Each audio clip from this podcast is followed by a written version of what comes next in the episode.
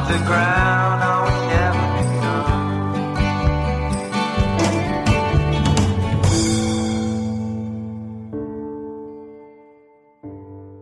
Herzlich willkommen zu dieser Folge des Wortkollektiv Podcasts. Ich bin Friederike und mir per Skype verbunden ist Svenja. Ja, halli, hallo. Und mir gegenüber sitzt heute Max Melzer. Einige, ja, du darfst Hallo sagen. Hallo zusammen.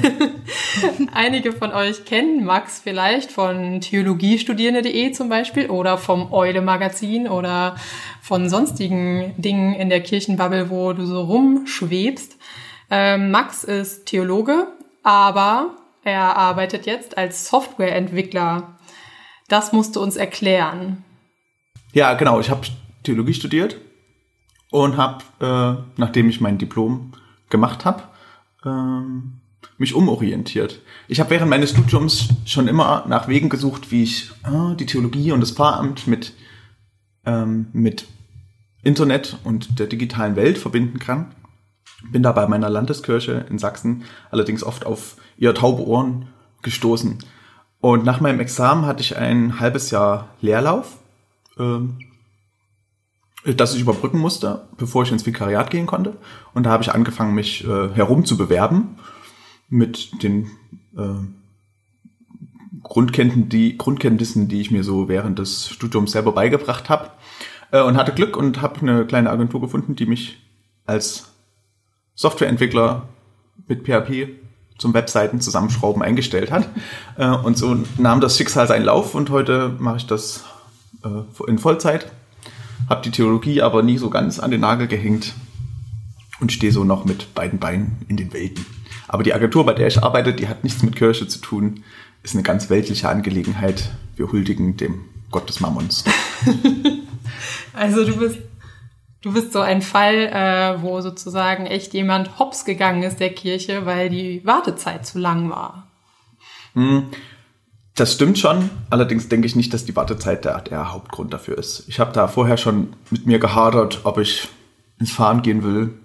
Habe mich da viel damit auseinandergesetzt, wie so der, wie so die, die, die Zukunft des Fahrberufs aussieht und wie das ist mit der Parochie und wie die Kirchenleitungen auf den strukturellen Wandel reagieren und war da irgendwie sehr frustriert damit, weil ich das Gefühl hatte, zumindest in Sachsen sollten die, die Theologen, die damals zumindest zu meiner Zeit ausgebildet wurden, sollten einfach den, weiter den Dienst nach Vorschrift wie bisher machen. Und es war nicht gewollt, dass sie da irgendwelche Experimente machen. Und das hat mich äh, schon während meines Studiums sehr frustriert. Wenn man auf, du hast vorhin theologiestudierende.de erwähnt, wenn man da in den Archiven der grauen Vorzeit wühlt, kann man auch noch Artefakte finden Kann von man dieser, dein Seelenleben nachvollziehen. von dieser. Unzufriedenheit, die sich da doch durchaus manchmal spiegelt. Äh, was musstest du dafür können, jetzt um als Softwareentwickler einzusteigen? Du hast gesagt, du hast dich schon damit beschäftigt vorher, ähm, aber wie, wie lief dieser Einstieg? Brauchtest du da viele Vorkenntnisse? Also man, man muss da schon programmieren können. Ich hatte das Glück, ich habe während meines Studiums mit theologiestudierende.de angefangen. Wir haben da mit einem ehrenamtlichen Team zusammen eine, eine ganze, ein ganzes Online-Magazin aufgebaut. Ähm, und das lief, wir haben da quasi neu angefangen mit einer ganz einfachen WordPress-Seite mit ein paar Plugins zusammengeschraubt. Und ich war da der einzige, oder ich hatte dort die meiste technische Ahnung und habe mir da vieles selber beigebracht und mich da auch langsam gesteigert. So angefangen, so ein bisschen das, das Layout anzupassen und dann angefangen, selber kleine Funktionen zu basteln und so. Das war alles sehr rudimentär, aber so hat man sich die Programmiersprache beigebracht. Ich saß dann oft äh, in Vorlesungen und habe mit einem Ohr zugehört und mit dem anderen Ohr irgendwelche Programmierprobleme gelöst. Äh, danke an das, äh, danke an das noch nicht so sehr Bologna ruinierte Studiensystem in der evangelischen Theologie, das mir das ermöglicht hatte, äh, da sehr viel Zeit mit meinen extracurricularen Aktivitäten zu Ja, verbringen. das ist das, äh, das freie Studium Genau. nebenher, ja. Ja, Und- ich glaube, das ist aber auch echt voll die Chance, weil ähm, ich merke so auch bei mir selber, sobald man halt irgendwie ganz bisschen Zweifel erwähnt, äh, dass man nicht ins Farm gehen will, steigen halt also ganz viele Leute so ein auch mit, ja, aber mit Theologie, da kannst du so viel machen, alle suchen immer Theologen, da kann man in die Unternehmensberatung und dies und das.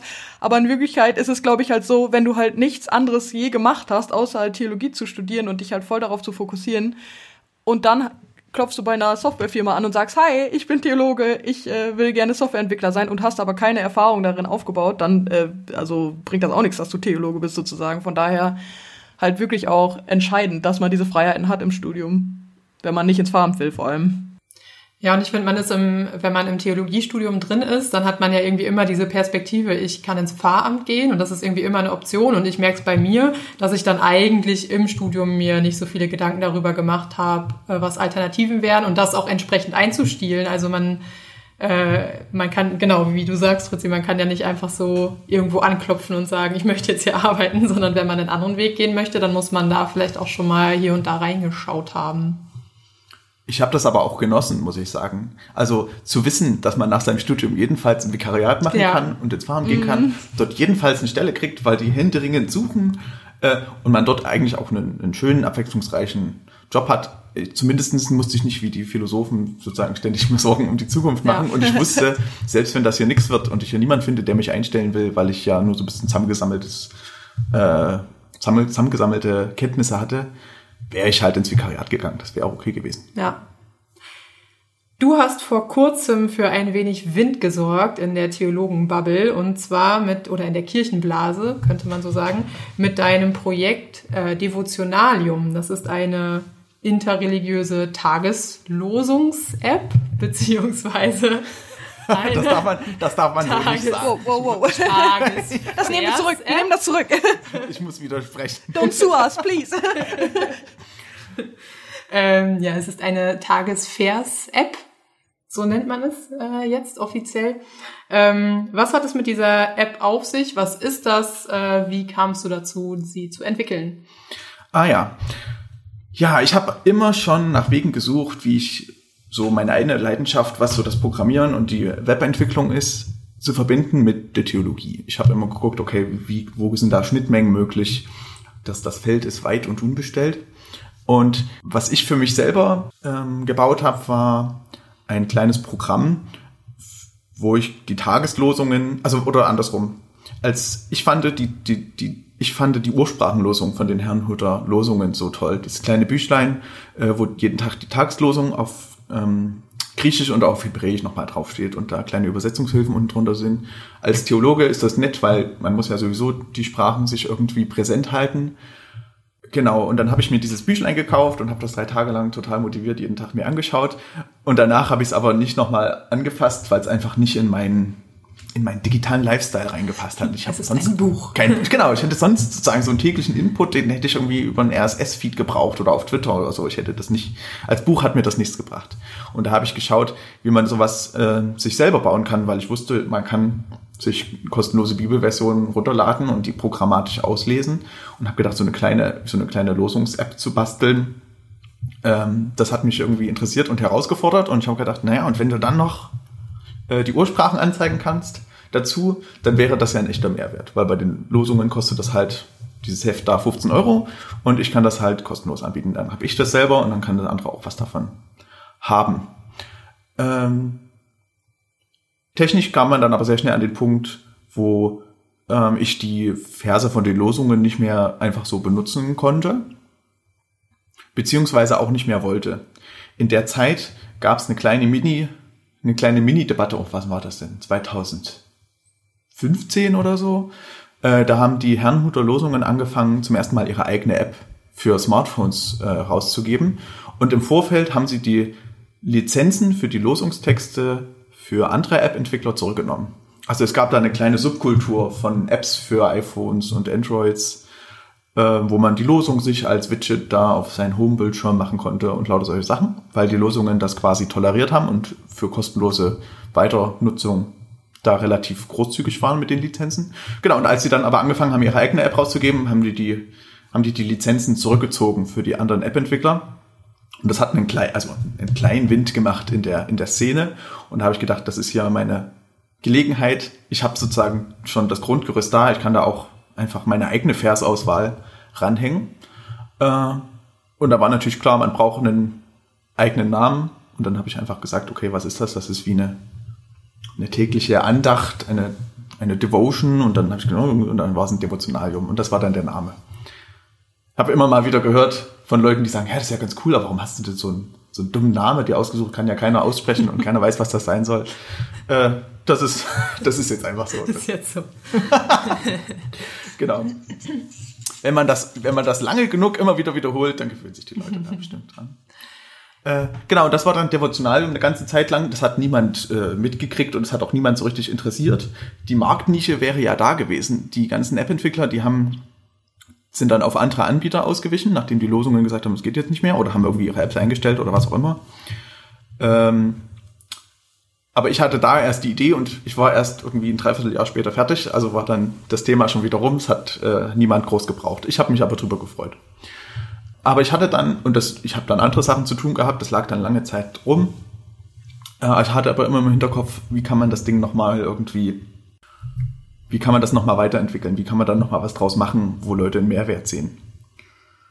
Äh, und dann hatte ich die Idee, eben weil ich diese, ich hatte diese technische Infrastruktur, um quasi aus einer maschinenlesbar, maschinenlesbaren Bibel die alttestamentlichen Verse und neutestamentlichen Verse auszulesen. Und ich hatte so diese Idee, naja gut, wofür könnte ich denn diese Lösung noch benutzen? Und da fiel mir dann ein, naja, man könnte ja zum Beispiel auch den Koran einbinden. Also ich könnte genauso einfach sagen, hier, gib mir halt mal aus dem maschinenlesbaren Koran, gib mir diesen Vers. Äh, und ich fand die Idee ganz lustig. Ich hatte mich während meines Studiums mal eine Zeit lang mit dem Koran relativ intensiv beschäftigt und fand das eigentlich, äh, fand das eigentlich ganz erquickend. Also den zu lesen aus einer christlichen Perspektive äh, war oft eine Fremdheitserfahrung äh, war aber oft eine, auch eine Erfahrung, wo man denkt, ja, das, das kennst du sozusagen, wir sind irgendwie in der gleichen Welt. Also die erzählen, im Koran wird immer ganz wieder gern die, die Geschichte von Mose erzählt und so biblische Geschichten, wo man sich wiederfindet und denkt, hey, das kennst du, aber das ist so ein bisschen, so ein bisschen, ist so ein bisschen verfremdet, so ein bisschen irgendwie anders. Und als Theologe, der gern, der gern das, das Kantige in den, auch in den biblischen Texten äh, mag, äh, fand ich das spannend und habe gedacht, naja, und das gegenüberzustellen mit den, den Losungen, die man so kennt, ist doch, ist doch interessant. Äh, und habe das ausprobiert und habe da einen Prototyp für mich gebaut äh, und den äh, ein bisschen noch fein geschliffen. Als ich dann die Verse so nebeneinander gesehen habe, die Koranverse neben den Bibelversen, fiel mir die, oder beziehungsweise ich habe überlegt, okay, wenn ich jetzt das Ding interreligiös mache, dann frage ich, okay, kann ich noch irgendwelche anderen Religionen einbauen? Das bietet sich an. Ne? habe ich überlegt, Hinduismus oder so.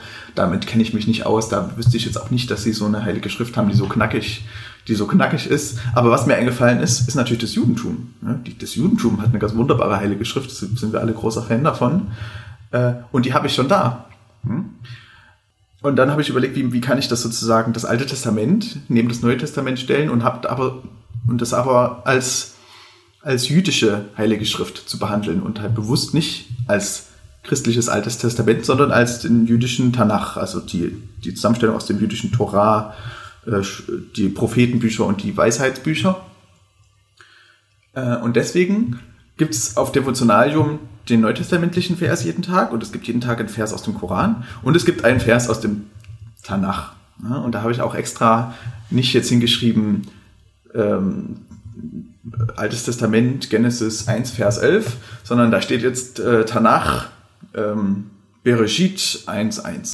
Ich wollte nicht dieses, ich wollte das nicht durch die christliche Linse betrachten. Mhm. Wenn ich sage, es soll interreligiös sein, dann muss ich, ähm, dann, dann muss ich das auch für sich in der jüdischen Tradition irgendwie sprechen lassen. Deswegen wollte ich das vermeiden, dass das quasi gleich erstmal das christliche Alte Testament ist. Und als das dann fertig war, habe ich gesagt, jetzt will ich das aber mal ordentlich versuchen, habe richtig Pressemitteilungen geschrieben äh, und das äh, so ein bisschen eine Monetarisierungsmöglichkeit äh, eingerichtet und das Ding dann in die Welt geblasen. Weil diesmal hatte ich endlich diesen Selling Point, weil ich wusste genau, ich habe das vorher recherchiert und habe gesehen, es gibt sowas noch nicht. Es gibt nicht eine, eine, eine interreligiöse Tageslosung, darf man nicht mehr sagen, aber eine interreligiöse Tagesverse gab es noch nicht. Genau, also einmal zur Erläuterung bei den Herrnhuter-Losungen ist es so, man hat immer den gelosten alttestamentlichen Vers und dann gibt's einen auslegenden neutestamentlichen Vers dazu. Also es ist schon interpretiert quasi. Der, äh, die Losung, die man da hat, ist eigentlich christlich interpretiert und ähm, ist sozusagen ein Vers, der mir, der mich durch den Tag begleitet und zwar wirklich spirituell begleitet und äh, durchaus ein, ähm, also mit religiösem Anliegen. Also ich soll das als einen äh, für mich heiligen Vers vielleicht, äh, also der eben zu meiner heiligen Schrift gehört, in mein Leben integrieren vielleicht so. Ähm, du stellst jetzt die Texte bewusst als äh, Verse aus unterschiedlichen heiligen Schriften nebeneinander. Was ist jetzt dein Gedanke dazu, wie diese Verse, wie man die in den Alltag einbaut? Haben sie, also ist es erstmal ganz neutral, man kann gucken, was man damit anfängt, oder was war dein Gedanke dahinter? Mhm.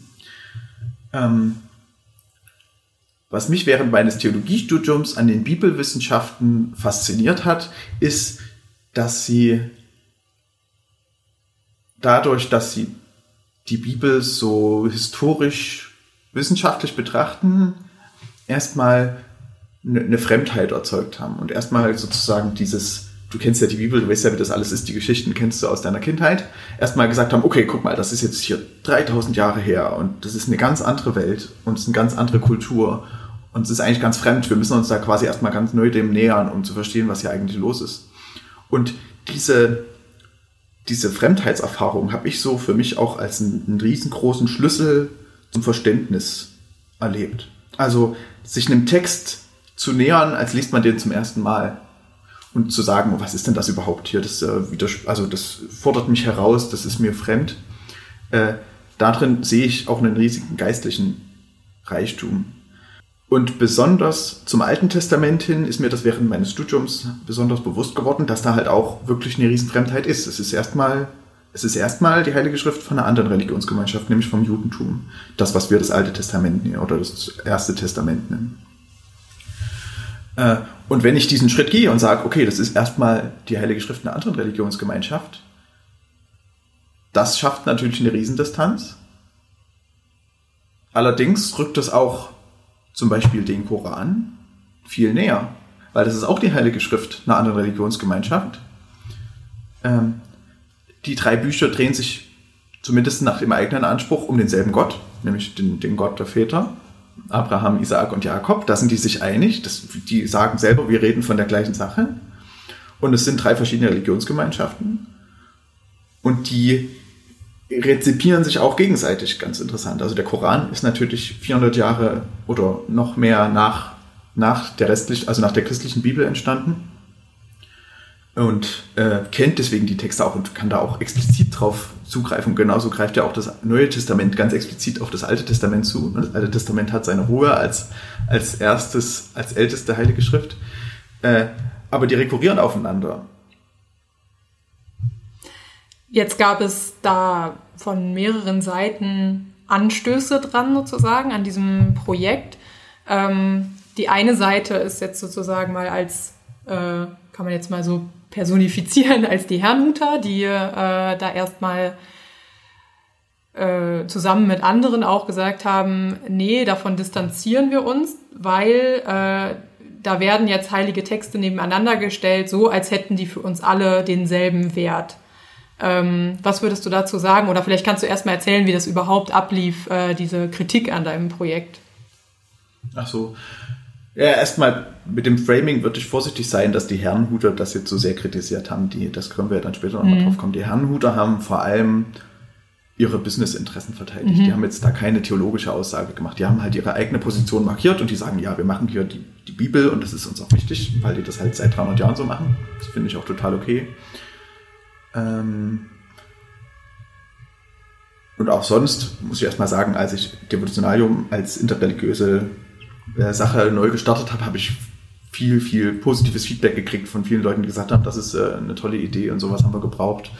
Äh, und nur ganz, ganz wenig kritisches Feedback. Das liegt natürlich auch daran, dass die Reichweite jetzt nicht so groß ist und ich in meiner eigenen Bubble, da sind natürlich jetzt nicht die Leute, die äh, die Krätze kriegen, wenn sie irgendwas vom Koran mitkriegen, weil das sozusagen, gerade wenn ich viele Theologen kenne, die sind da natürlich ein bisschen abgeklärt und wissen schon, naja, okay, so eine gewisse so eine gewisse kritische Distanz zu den Texten sowieso haben, auch zu den eigenen. Texten. Genau. Dass aber, dass es Leute geben wird, die, ähm, denen das kritisch aufstößt, wenn plötzlich der Koran dann neben, in ihrer Morgenandacht nebenan stehen soll, mit dem die ja jetzt überhaupt kein, also kein religiöses Verhältnis haben, kein, kein spirituelles Verhältnis. Das habe ich mir schon gedacht. Interessanterweise äh, stößt das den gleichen Leuten aber auch auf, dass ich das Alte Testament als jüdisches als in erster Linie jüdisches äh, Buch behandle. Das Devotionalium selber erhebt ganz explizit keinen Anspruch darauf, wie das gelesen werden soll, sondern das sagt, wir stellen die hier nebeneinander, du kannst das ausprobieren, wie das auf dich wirkt und wenn das dir irgendwie gut tut, dann hast du Glück. Ähm, das stimmt schon, dass man, wenn du die, zum Beispiel die Herrnhuter Losungen liest, wie eine Art, das ist ja leider fast gar nicht so weit hergeholt, wie so eine Art Tageshoroskop, wo quasi Gott dir persönlich jetzt in Vers zusagt für deinen Tag und wo du dann dran denken kannst und die Hand Gottes siehst, wie sie dann in deinem Leben wirkt. Dann ist das natürlich schwieriger, in sowas noch Texte von anderen Religionen mit aufzunehmen. Aber das finde ich sowieso keine besonders gut. Also es ist keine, ich glaube, das ist keine besonders, kein besonders gesunder Umgang mit biblischen Texten, die so zu benutzen. Und ich denke, das ist auch, wenn, wenn man da Leute drauf anspricht, ist denen das auch ziemlich klar, dass das natürlich nicht sein kann, dass man irgendwie einen Vers auslost unter Gebet, dann sagt er irgendwas über diesen Tag aus. Also das ist, das ist absurd. Und es ist auch interessant, dass es das sowohl in der jüdischen als auch in der islamischen Tradition sowas überhaupt nicht gibt. Sowas wie ein Tag des Verses oder so, das, sondern da wird, da wird der Text im Kontext gelesen, da werden Perikopen gelesen, wie man vielleicht sagen würde bei uns. Ich habe da nicht, nicht viel Kritik äh, erfahren es, es gab oft Missverständnisse. Also ich habe manchmal solche Sachen gelesen wie, wah, also ich als Christ brauche kein Koran in meinem, äh, für mein geistiges Leben und auch keine komischen jüdischen Texte. das, das, ähm, oh das also von, von, von Leuten, die sich sozusagen für fromme, auf, also für fromme Leute äh, gehalten haben oder bibelfeste Leute, die sozusagen genau in meine Falle getappt sind und gesagt haben, was auch immer dieser komische Tanach sein soll. äh, was ich ein interessantes Phänomen finde. Also, hm, also ein bisschen beunruhigend finde ich dass, dass quasi gegenüber dem Judentum quasi fast der gleiche Reflex läuft wie gegen, gegen den Islam. Das finde ich eine, eine bedenkliche Entwicklung, auch wenn ich jetzt natürlich überhaupt keinen Trend oder sowas sich abzeichnete. Das waren so ein paar Hanseln, die ich auf Facebook irgendwo aufgesammelt habe.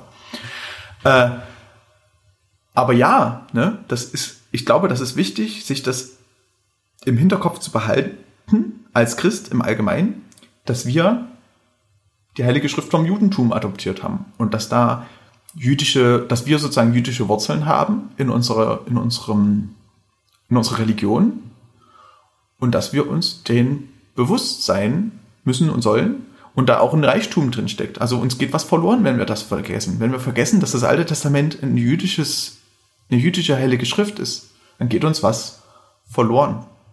Und genauso denke ich persönlich denke, dass wir uns auch was verloren geht, wenn wir den Koran nur sehen und sagen, ach, den hat ja der Teufel geschrieben. Weil das auch eine heilige Schrift ist, die aus diesen gleichen, aus dieser gleichen Tradition speist und wo auch Menschen sich ernsthaft darüber Gedanken gemacht haben, was es mit Gott und der Welt auf sich hat. Also, und so wünsche ich, oder so würde ich persönlich das Devotionalium lesen. Ja, und zu sagen, ach guck mal, ich kenne diesen Vers, aber irgendwie erscheint er mir neu, wenn ich sage, das ist nicht nur das Christentum und das sind wir äh, und wir haben hier eine Sicht auf die Welt, sondern wenn man den Blick weitet. Wenn es jetzt äh, zu einem großen Teil auch darum geht, die Texte einander, äh, also dass die Texte sich gegenseitig verfremden oder dass ich sozusagen die Texte auch nochmal mit einem distanzierteren Blick wahrnehme oder mit einem neuen Blick, mit einer neuen Brille, sie irgendwie anders einordne und eben nicht äh, schon mit meiner überformten christlichen Brille. Ähm, wäre es dann nicht um das zu unterstützen, noch eine gute Idee, dass also die Texte einzuordnen oder du hast gerade auch schon mal gesagt, äh, andere Religionen machen das eigentlich gar nicht, die Verse so kontextlos hinzustellen.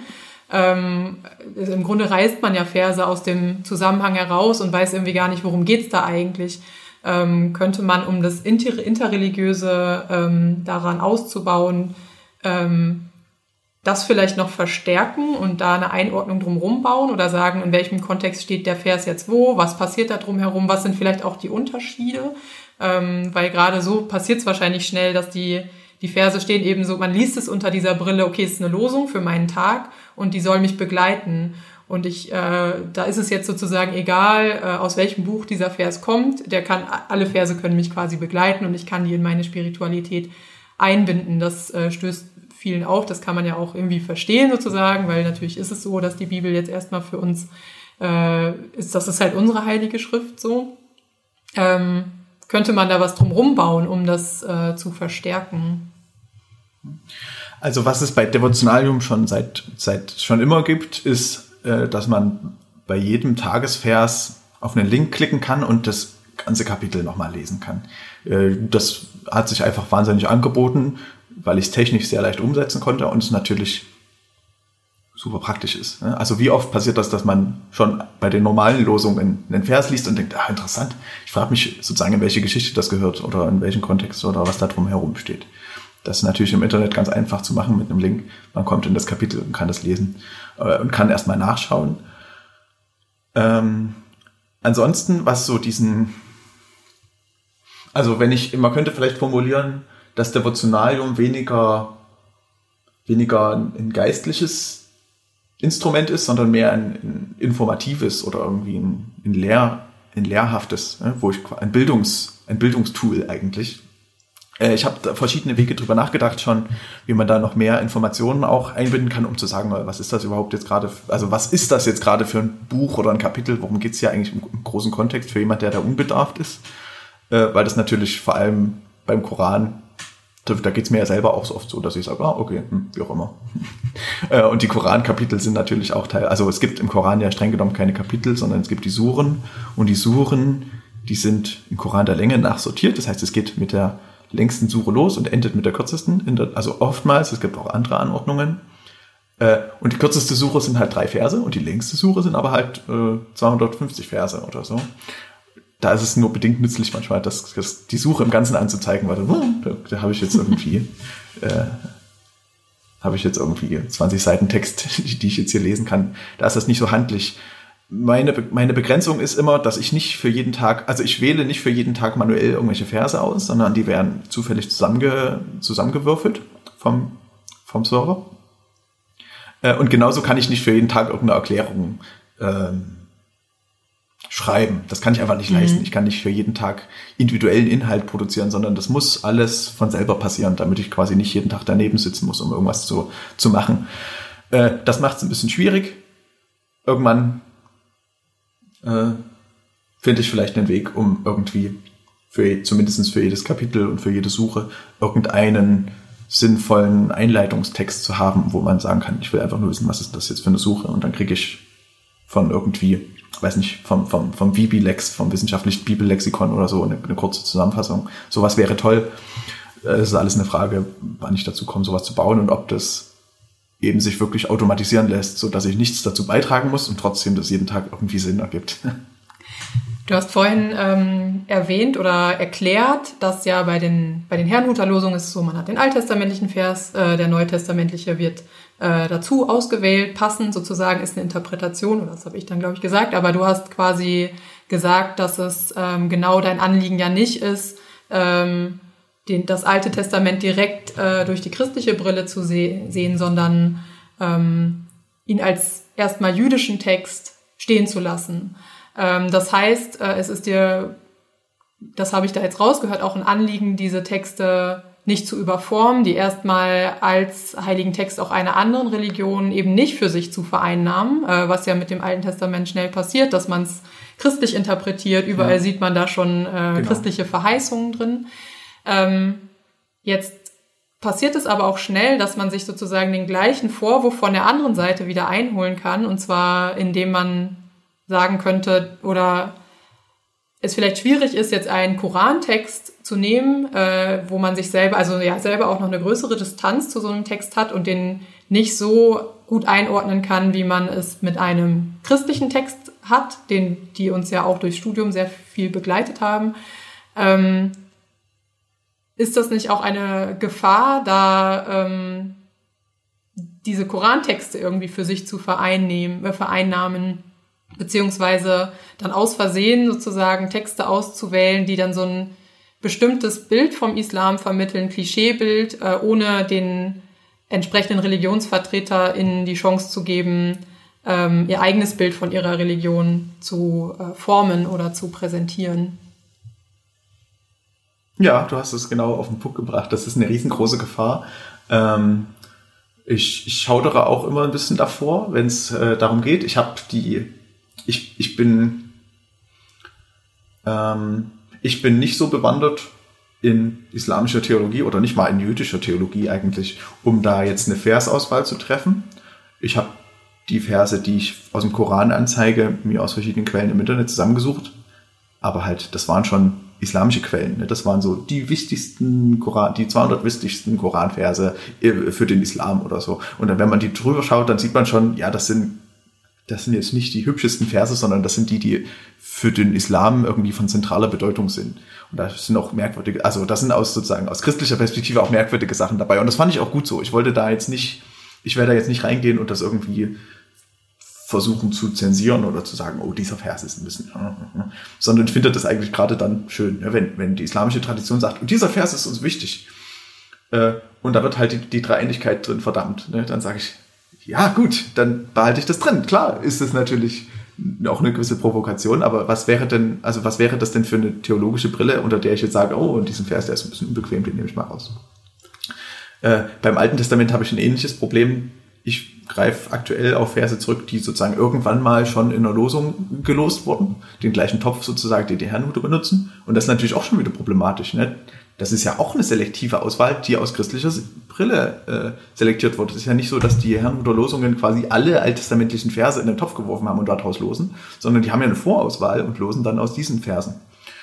Äh, und das sind halt Verse, also da kommt dann halt Jesaja oft vor, ne? weil der Messias ist halt nett und dann kann man halt irgendein Jesuswort daneben stellen. Äh, das ist auch eine Gefahr.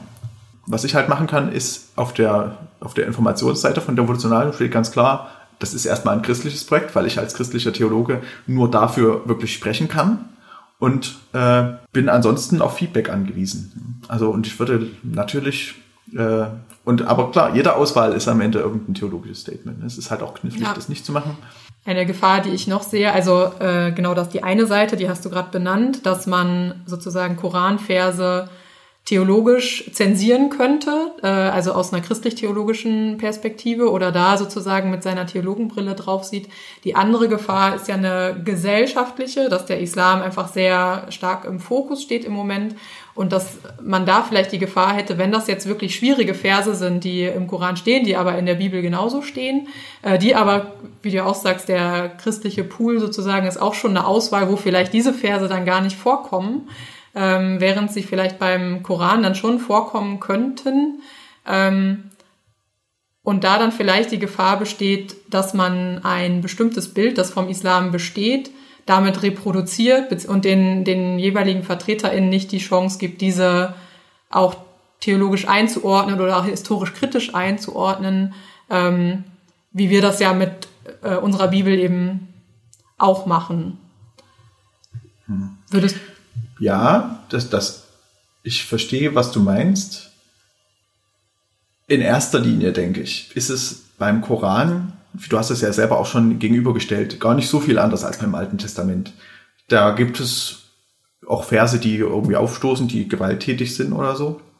Aber jetzt, also erstmal grundsätzlich im Koran, der Koran ist jetzt nicht äh, absurd gewalttätig oder ruft, also das, ich glaube, das wird auch viel hochgejazzt unterm Strich ist das nicht ist das nicht problematischer als das Alte Testament zum Beispiel auch von der Sorte von Sachen, die da drin stehen, äh, was äh, irgendwie Gewalt und Verfolgung von Andersgläubigen und sowas angeht. Ich glaube auch diese Einstellung, dass man das gerade beim Koran diese Sensibilität hat, liegt ja auch daran, dass, dass dieses Bild gerade irgendwie so vorherrscht in der Gesellschaft und ich, also hätte auch fast ein bisschen das Gefühl, man könnte es auch unterstützen, indem man quasi äh, die christliche Perspektive und die jüdische einfach so auslosen lässt quasi und stehen lässt. Und bei der, beim Koran müssen wir aber nochmal erklären, dass es nicht schlimm ist, was da steht. Also irgendwie, das wäre ja Nee, das stimmt, aber man hat ja äh, bei den christlichen Texten auch schon eine Vorauswahl. Also es ist ja jetzt nicht so, dass man blind aus der Bibel quasi rauslost. Ja gut, aber ich meine äh, aus dem Koran ja auch. Also ähm, Max, du hast ja gerade gesagt, du hast äh, geguckt, was sind die wichtigsten Verse für, für den Islam. Es gibt ja da auch eine gewisse Vorauswahl, das ist ja auch nicht random.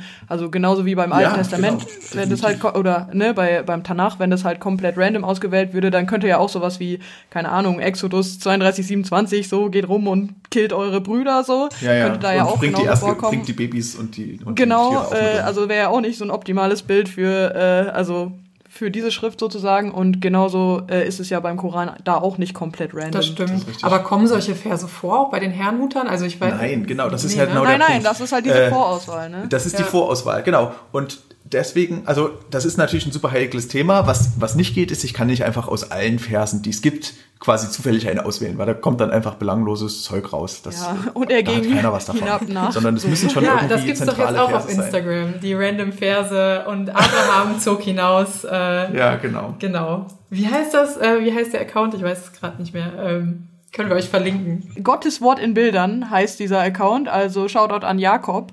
Ähm, genau, guck das mal an, das sind einfach äh, random Bibelverse für dich. Und äh, ja, ist ein ganz witziger Account.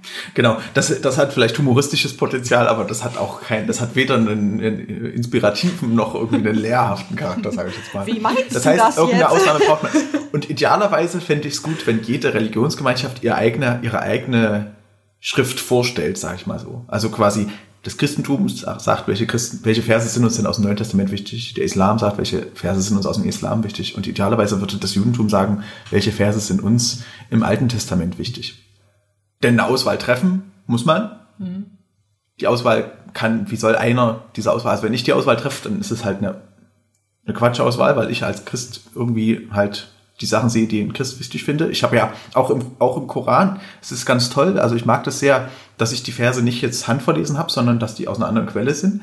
So ist das ja auch für mich quasi jeden Tag eine Überraschung. Und es ist auch teilweise eine Überraschung, was da so alles drin steht. Und dann denke ich so, hm, bei so Versen, wo ich denke, okay, die sind jetzt total random. Und dann denke ich so, okay, warum sind die, warum sind die in, im, für den Islam wichtig? Und diese Frage sich zu stellen, ist halt toll. Bei einem Vers, wo man sagen würde, hä, warum haben sie jetzt so einen komischen Vers als wichtigsten Vers? Ja. Und Äh, überhaupt, dass dann was angestoßen wird dadurch. Ne? Also, dass man sich sowas Genau. erstmal fragt oder dass man überhaupt mal wahrnimmt, da gibt's Parallelen, da gibt's ganz ähnliche Dinge und da gibt's Dinge, die sind mir total fremd. Warum? Genau. Ähm, das finde ich schon spannend. Genau. Und ich, da, da bin ich natürlich versucht, zum Alten Testament an der Versauswahl rumzudoktern. Allerdings kann ich auch nicht, also ich kann jetzt auch nicht manuell noch so ein paar mörderische alttestamentliche Verse reinnehmen oder so. Das wäre ja auch Quatsch. Äh, da müsste ich schauen, ob ich irgendeine gute Quelle finde für Schlüsselverse für das Judentum oder so. Das ist halt, wie gesagt, da dieses ganze Konzept von Tagesvers so was übelst Christliches ist, ist das auch nicht so einfach, da gute, gute Listen zu finden. Und beziehungsweise sind natürlich alle Listen, die es da gibt, auch wieder subjektiv. Also wer soll das denn, wer soll das denn endgültig entscheiden? Das Klar, Einzige, und- was ich machen kann, ist, dass ich durch die Menge der Verse, die es in der Auswahl gibt, Ja. quasi wieder eine gewisse Objektivität herstelle, weil einfach so viele Verse drin sind aus so verschiedenen Meinungsspektren oder was auch immer. Ich wollte gerade sagen, äh, das ist ja da auch von allen was dabei ist. ist ja auch innerhalb der Religionsgemeinschaften umstritten, was Genau. jetzt die wichtigsten Frag Verse mal, sind. genau, so, frag, ne? finde mal Also, zwei Leute, die sich darauf einigen können, was die wichtigsten zehn neutestamentlichen Ja. Verse sind, ja. Genau. Wir haben ja gerade schon ein bisschen auch von den Herrnhutern gehört. Du hast gerade ein bisschen erklärt, dass sie ihr so ihr Businessmodell verteidigen. Ähm, kannst du da vielleicht noch ein bisschen was zu sagen? Was war das für ein Prozess und wie äh, hast du das eingeordnet für dich? Als ich mit Devotionalium angefangen habe, habe ich immer ganz selbstverständlich gesagt, dass Devotionalium äh, eine Tageslosung ist, wie die, wie die Herrnhuter Tageslosungen auch eine Tageslosung sind. Äh, weil das natürlich sehr genau erklärt, was es ist. Ne? Jeden Tag ein neuer Vers, irgendwie ausgewählt. Äh, da, wussten, da, konnt, da konnten sich alle gleich was drunter vorstellen. Äh, das gab damit auch nie ein Problem.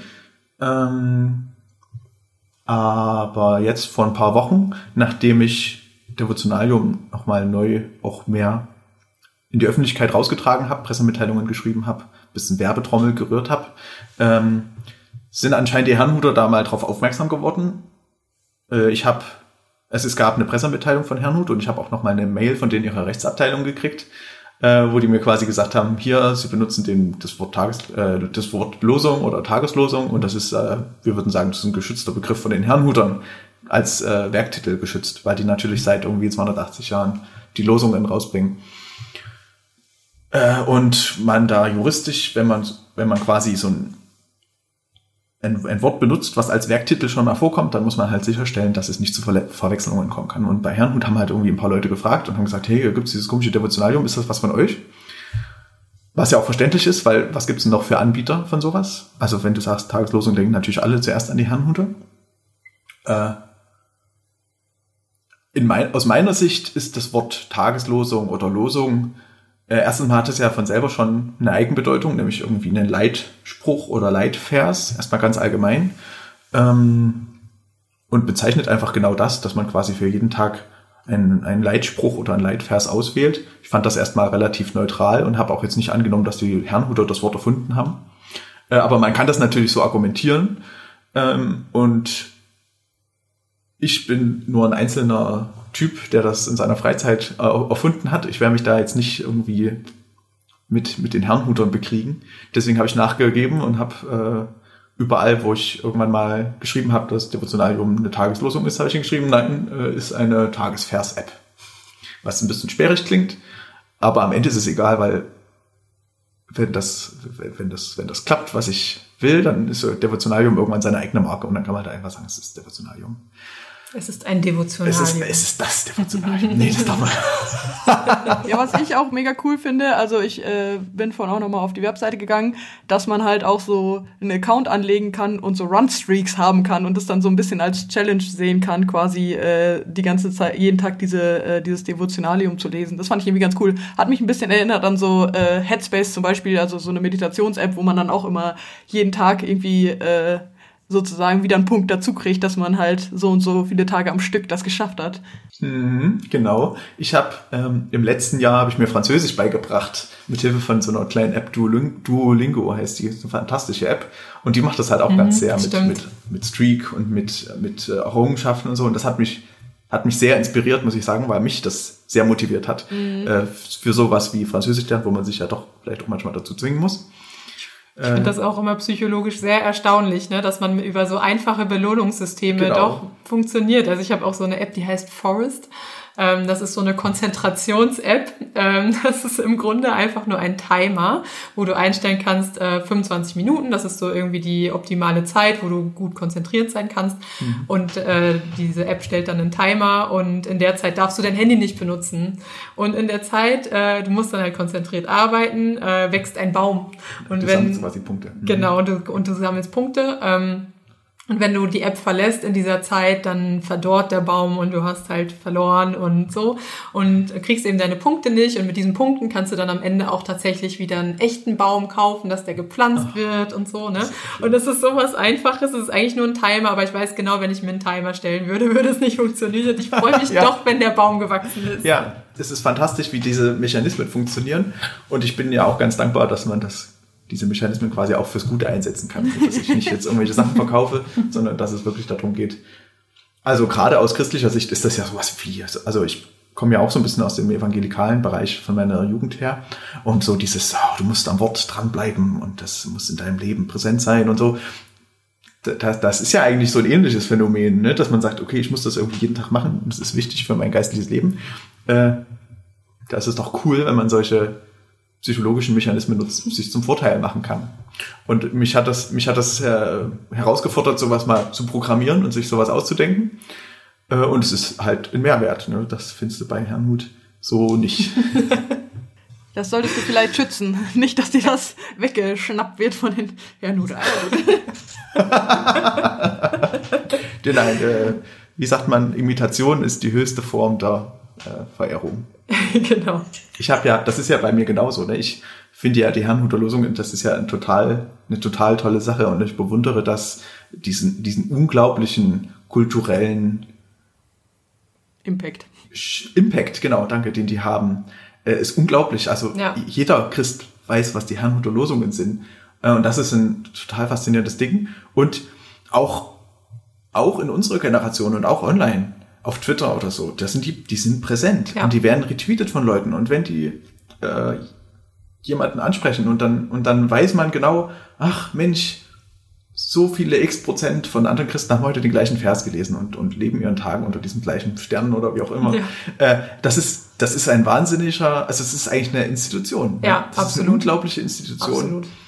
Äh, und, auch ein, ein riesiger Schatz, ja, weil es eben trotzdem noch diese, diese Bandbreite von Interpretationen los, äh, zulässt und die Konservativen lesen das und die Liberalen lesen das und das, das Ja. vereint uns irgendwie. Ich finde das, ich finde das so schön. Also ganz ehrlich, Ja. ich kann mit dieser, mit dieser, mit diesem andächtigen, mit diesem andächtigen äh, Duktus nicht mehr so viel anfangen, aber trotzdem finde ich das einen riesengroßen Reichtum. Also wenn ich Devotionalien entwickelt habe, dann aus Hochachtung vor den Herrnhuter Losungen. Wirklich wahr. Na, das ist doch ein schönes Schlusswort. Äh, die Verehrung der Herrnhuter Losungen. Am Ende eine Hochachtung.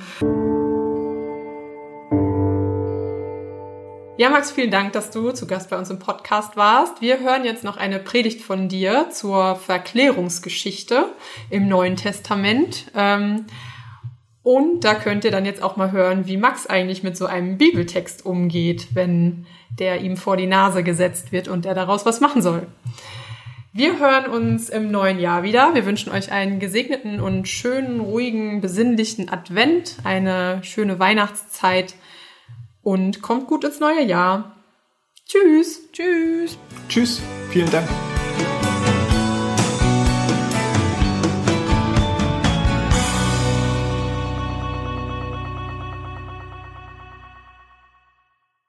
Liebe Gemeinde, wie stellen Sie sich eigentlich die Jünger von Jesus vor? Welches, welches Bild haben Sie in Ihrem Kopf, wenn Sie das Wort Jünger hören? Vielleicht ja ein Bild so wie in alten Bibelverfilmungen. Ein Haufen verdächtig europäisch aussehender Männer mittleren Alters mit dichten, krausigen Bärten, die in beigefarbenen, grob gewebten Gewändern voller Würde ihre Verse vortragen. Oder waren die Jünger eher einfältige Gestalten, die immer treuherzig und ein bisschen naiv hinter Jesus herliefen und dabei mehr im Weg waren, als sie hilfreich waren? Die Evangelien beschäftigen sich viel damit, was die Jünger so für Typen waren und da zeigt sich, dass diese so verschiedenen Bilder beide nicht grundverkehrt sind. Im Neuen Testament zeigen sich zwei Seiten vom Leben als Jünger, zwei Seiten vom Jüngersein. Ich möchte sie mal nennen die ahnungslosen Tage im Leben der Jünger und die ahnungsvollen Tage im Leben der Jünger.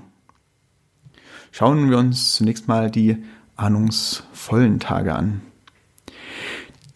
Die Jünger von Jesus mussten schon irgendeine Ahnung gehabt haben. Jesus ist durch das Land gezogen und hat sich seine Jüngerinnen und Jünger wie im Vorbeigehen zusammengesammelt. Hier ein paar Fischer, dort einen Gelehrten, einen Zollbeamten, die Frau eines wichtigen Politikers. Diese Leute sind freiwillig mit Jesus mitgekommen. Manche haben aus dem Stand ihre Familien, ihren Beruf und alles, was sie hatten, zurückgelassen, um mit diesem Jesus mitzugehen. Das kann ich mir nicht anders erklären, als dass irgendetwas an diesem Jesus die Jünger angezogen haben muss. Auch wenn sie selbst den Finger nicht drauf legen hätten können, was dieses etwas war. Die Jünger hatten eine Ahnung davon, dass Jesus nicht ein Wanderprediger wie jeder andere war. Und sie trafen die wichtigste Entscheidung ihres Lebens. Sie gingen mit Jesus mit. Zwar war den Jüngern zumeist nicht klar, wer Jesus war, und sie hätten es wohl auch niemanden erklären können, aber sie hatten zumindest eine Ahnung davon, dass dieser Jesus irgendwas was Besonderes war. Bei den Jüngern war es Petrus, bei dem als erstes der Groschen fiel. Jesus fragte seine Jünger einmal, wer sie denken, wer er sei. Unter den Jüngern herrschte allgemeine Ratlosigkeit. Sie fingen an, hin und her zu diskutieren und zu spekulieren. Der Jünger Petrus wurde mitten in der Diskussion ganz still und plötzlich hört er sich antworten, Du bist der Christus, der Sohn des lebendigen Gottes. Dieser Lichtblick von Petrus währt aber nicht übermäßig lang. Gleich in der nächsten Szene scheint er wieder vergessen zu haben, was er eigentlich selbst eben erst ausgesprochen hatte. Die Jünger waren keineswegs dauererleuchtet. Der Grundzustand der Jünger war ahnungslos. Und das ist die andere Seite des Jüngerseins, die ahnungslosen Tage. Jesus wirkte allerhand große Wunder. Dabei waren die Jünger höchstens als Handlanger aktiv, die schlicht die Anweisungen von Jesus befolgten. Jesus sagt, bringt mir die Brote und Fische her. Die Jünger holen die Brote und die Fische. Verteilt das Brot und die Fische unter den Leuten. Die Jünger verteilen das Essen. Geht und sammelt die Reste wieder ein. Die Jünger tun, was Jesus sagt, aber verstehen, was es bedeuten soll, tun sie nicht. Es gibt zahlreiche solcher Episoden im Neuen Testament, in denen die Jünger insgesamt keinen besonders klugen Eindruck machen. Denken Sie nur an die Episode, in der sich die Jünger zanken um ihre Rangfolge im Himmelreich, wer im Himmel der Erste sein darf. Oder diese Szene, in der Jesus ankündigt, dass er den gestorbenen Lazarus auferwecken will. Und die Jünger partout nicht begreifen, dass Lazarus nicht etwa nur schläft, sondern dass Jesus ihn tatsächlich vom Tod auferwecken will. Oder diese Geschichte, in der Jesus mit seinen Jüngern durch Samarien kam und die Samaritaner sie nicht aufnehmen wollten und die Jünger machten den klugen Vorschlag, dass man dafür ja den ganzen Ort mit Feuer vom Himmel ausradieren könnte. Das sind so die Momente, in denen klar wird, dass die Jünger oft im wahrsten Sinne des Wortes ahnungslos waren. Dass sie die Dinge, die sie mit Jesus erlebten, nicht durchschauten und nicht verstanden, was das alles zu bedeuten hat. Kommen wir nun, Sie haben sicher schon darauf gewartet, zu dieser wirklich merkwürdigen Geschichte unseres Predigtextes, die Verklärung Jesu. Auf den ersten Blick ist das eine Geschichte, die, in der es ganz um Jesus geht. Aber bei näherer Betrachtung kann man aus dieser Geschichte von der Verklärung auch so einiges über die Jünger lernen. Bleiben wir doch mal bei Petrus und schauen uns die Geschichte aus seiner Perspektive an. Jesus lud Petrus und eine Handvoll andere Jünger ein, mit ihm auf einen nahegelegenen Berg zu steigen. Petrus war gewohnt zu tun, was Jesus sagte und kam mit.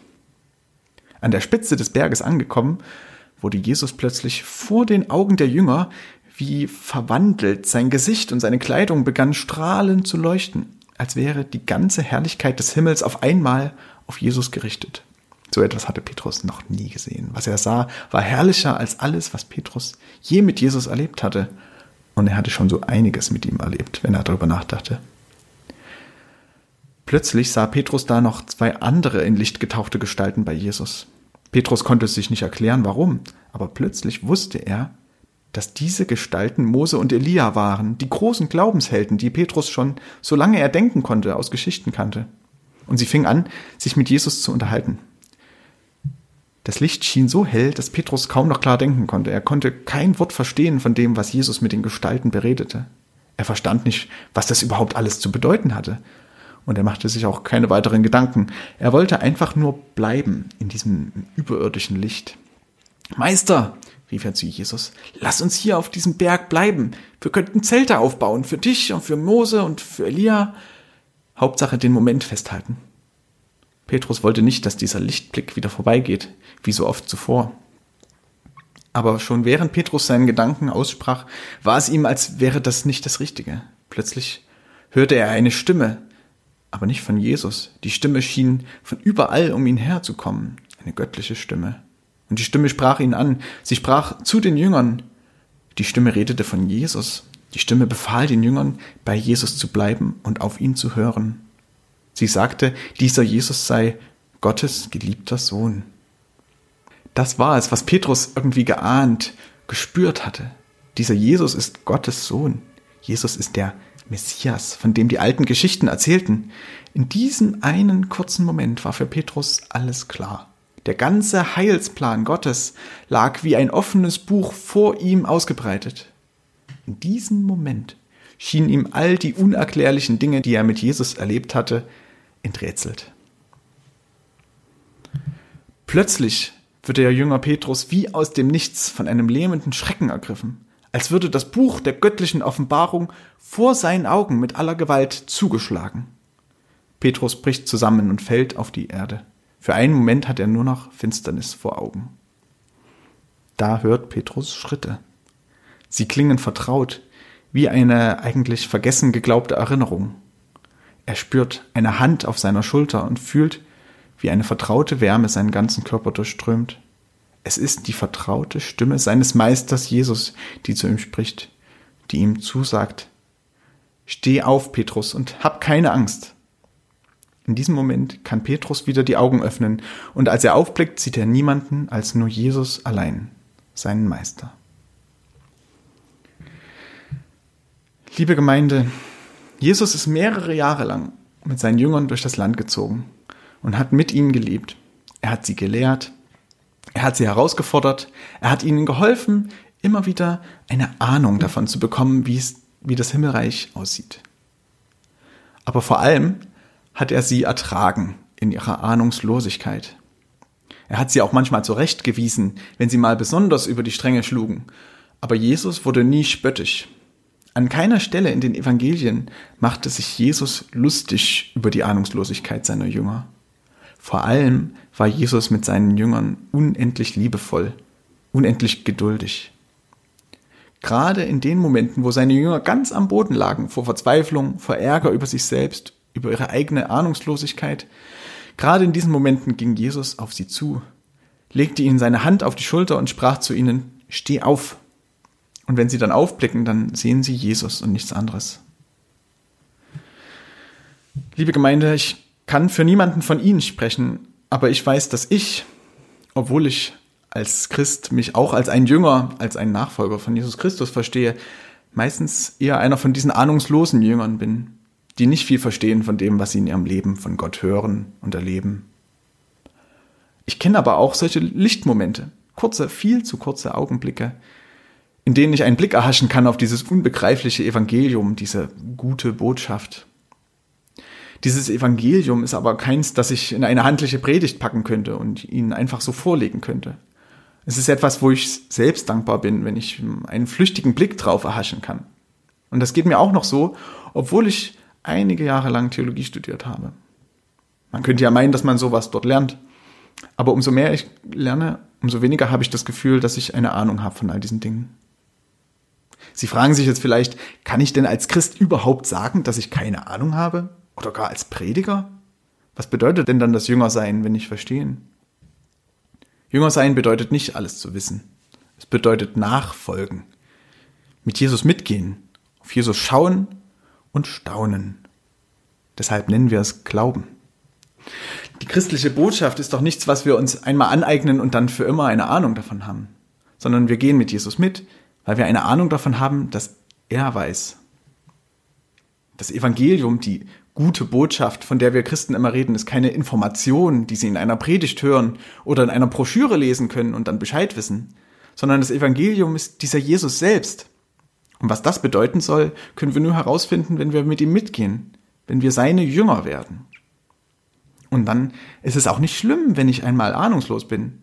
Als Christ darf ich glauben, dass Jesus, gerade in den Momenten, wo ich nicht verstehe, wo ich ratlos bin und wo mir das Jüngersein eigentlich zu viel wird, dass Jesus gerade dann, wenn ich am Boden liege, auf mich zukommt, mir seine Hand auf meine Schulter legt und mir zusagt, steh auf und hab keine Angst. Liebe Gemeinde, so ein Jünger möchte ich sein. Keiner von diesen heiligen Superjüngern aus irgendwelchen Bibelfilmen, sondern ein ahnungsloser und staunender Jünger. Petrus und die anderen beiden Jünger stiegen gemeinsam mit Jesus wieder den Berg hinunter. Es schien ihnen der längste Weg seines Lebens zu sein. Am liebsten wäre er wieder zurückgetreten in die leuchtende Klarheit des Berggipfels. Er spürte, dass der Weg den Berg hinab zugleich der Weg in das normale Leben sein würde. Ein Leben ganz ohne vollmächtige Gottesschau, ohne dieses überwältigende Gefühl, Gott ganz nahe zu sein. Er fühlte sich, als würde er wieder im Dunkeln tappen. Das machte ihn unruhig. Aber er hatte Jesus Worte vom Berg noch in den Ohren. Hab keine Angst. Er wusste, dass Jesus an seiner Seite gehen würde. Dieser Jesus, von dem man sagte, er sei der Sohn Gottes. Dieser Jesus, sein Meister. Und das machte ihm auf unerklärliche Weise Mut. Und dieser Friede Gottes, welcher höher ist als alle Vernunft, bewahre unsere Herzen und Sinne in Jesus Christus. Amen.